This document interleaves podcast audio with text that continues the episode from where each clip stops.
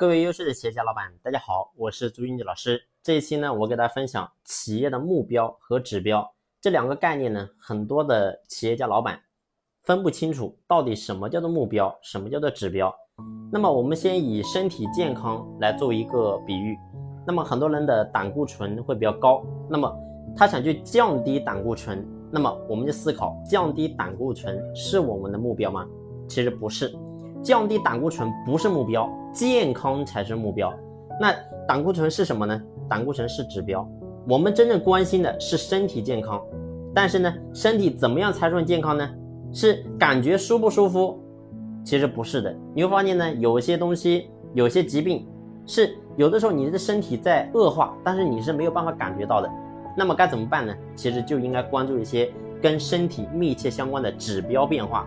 那么这些数字呢，就像。在我们开车的这个仪表盘一旦变化呢，离开正常的范围，那么呢，就意味着我们的这个车可能会有问题了。所以呢，你比如说刚才我们讲到的胆固醇啊，那么呢会导致什么？导致血压升高，然后或者说有一些别的一些问题。但是呢，你要记住，这些呢不是我们追求的目标，他们的标志什么？他们只是标志我们所追寻的目标有没有达成那个指标而已。所以呢，我们一定要区别这两个的概念。那么这两个概念有什么用呢？很有用。那么第一个呢，我们一定要懂得为我们的目标找到指标。你比如说，我们经营企业的目标是什么？经营企业的目标，其实说白了，大家都是想要持续健康的经营，也就是说，让我们的企业能够一直稳定或者说稳步的增长，这是我们作为一个老板你想要的一个效果。那么我们怎么样去衡量我们这家公司？是否在持续健康的经营呢？看收入指标吗？其实你会发现不行。那么收入的增长呢，可能是牺牲了你的利润为代价的。那么以收入和利润同时增长作为指标吗？你会发现也不行。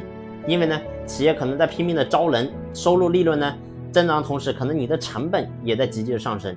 所以呢，这些都不算。那么到底用什么？